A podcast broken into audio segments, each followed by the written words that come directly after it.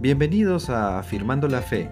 Soy Pedro Gismondi y este es un podcast donde busco aclarar dudas y responder preguntas sobre Dios, Jesús y el cristianismo en general. La pregunta de hoy es, ¿por qué confiar en la Biblia? La semana pasada hablamos de la certidumbre de ir al cielo y mencionamos que la Biblia afirma ciertas cosas. Pero ¿cómo puedo estar seguro de que la Biblia es confiable? Entre todos los escritos antiguos, la Biblia destaca, y permíteme mencionar algunos hechos concretos y asombrosos.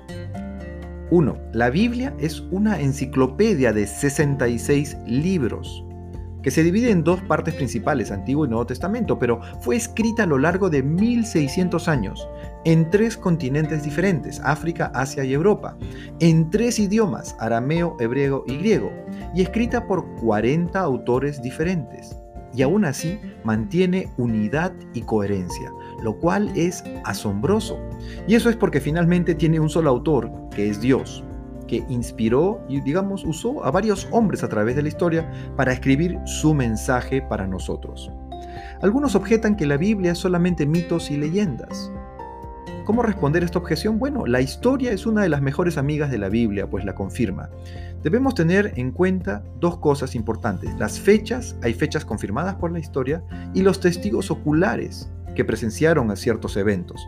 En el caso del Nuevo Testamento, veamos algunas fechas de las que los académicos, los expertos están totalmente de acuerdo. Que Cristo fue crucificado, crucificado en el año 30, que el Evangelio de Marcos se escribió entre el 65 y el 70, que el Evangelio de Lucas se escribió entre el 80 y el 85 y el de Mateo entre el 85 y el 90. Finalmente el Evangelio de Juan se escribió entre el 90 y el 100 después de Cristo. Varios historiadores antiguos no cristianos confirman también lo que se dice de Jesús, de su muerte y resurrección, además de mencionar la actividad de los discípulos. Entre los historiadores antiguos destacan Flavio Josefo, quien viviera en Roma, Tácito, un historiador romano, Suetonio y Pilinio II, que fuera gobernador de Bitinia y escribió cartas al emperador en el año 111 diciendo que donde consultaba qué debe hacer con estos seguidores de un tal Jesús que no se someten al imperio y a las normas del imperio. En cuanto a testigos oculares, eh, el Evangelio de Marcos, en el capítulo 15, menciona algunos de ellos y 1 Corintios 15, del 1 al 6, Pablo el apóstol también menciona testigos oculares que vivían. El académico Richard Buckman dijo lo siguiente, los evangelios fueron escritos estando frescos en la memoria de las personas que presenciaron lo sucedido. Pero tenemos que hablar de un detalle más que es muy importante, los manuscritos. Los escritos antiguos se hacían en papiro y también en pergaminos de cuero de cabra o de oveja.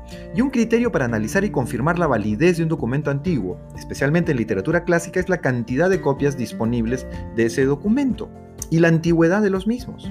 Cuanto más copias existan, mejor. Y si son más cercanos al evento sucedido, pues mucho mejor aún. Existen más de 5.300 copias conocidas del Nuevo Testamento en griego, 10.000 copias en latín y 9.300 otros fragmentos tempranos. Llegamos a un total de 24.000 manuscritos. Para que puedas comparar, el número de copias que existen de Aristóteles son 49. De los escritos de Platón hay 7 copias. De la historia de César hay 10 y de la Iliada de Homero existen 643 copias. Compáralas con las 24.000 del Nuevo Testamento. Algunos me dicen, eh, me han preguntado alguna vez que si la Biblia se pudo haber manipulado, me afirman es seguro que se ha cambiado, se ha alterado de acuerdo a la conveniencia. Pero ponte a pensar que esto es muy difícil de hacer, pues tendrías que haber cambiado miles de copias a lo largo del tiempo. El experto en griego y literatura antigua inglés, F. F. Bruce, eh, dijo lo siguiente, no hay ninguna otra obra de literatura antigua en el mundo que tenga la riqueza y el respaldo textual como lo tiene el Nuevo Testamento. Para terminar, no puedo dejar de mencionar un descubrimiento que confirma la validez de la Biblia. En 1947, cerca del Mar Muerto, en las cuevas de Qumran, se encontraron muchos cántaros con rollos que contienen o contenían alrededor de 800 manuscritos de la Biblia, escritos de Isaías y otros profetas y de copias, copias de los evangelios.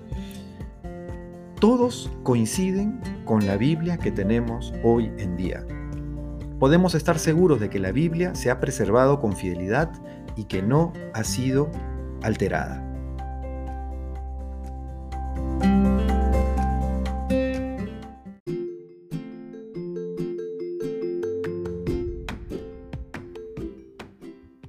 Gracias por escuchar.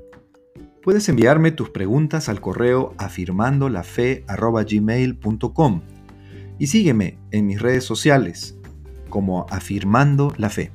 Hasta la próxima.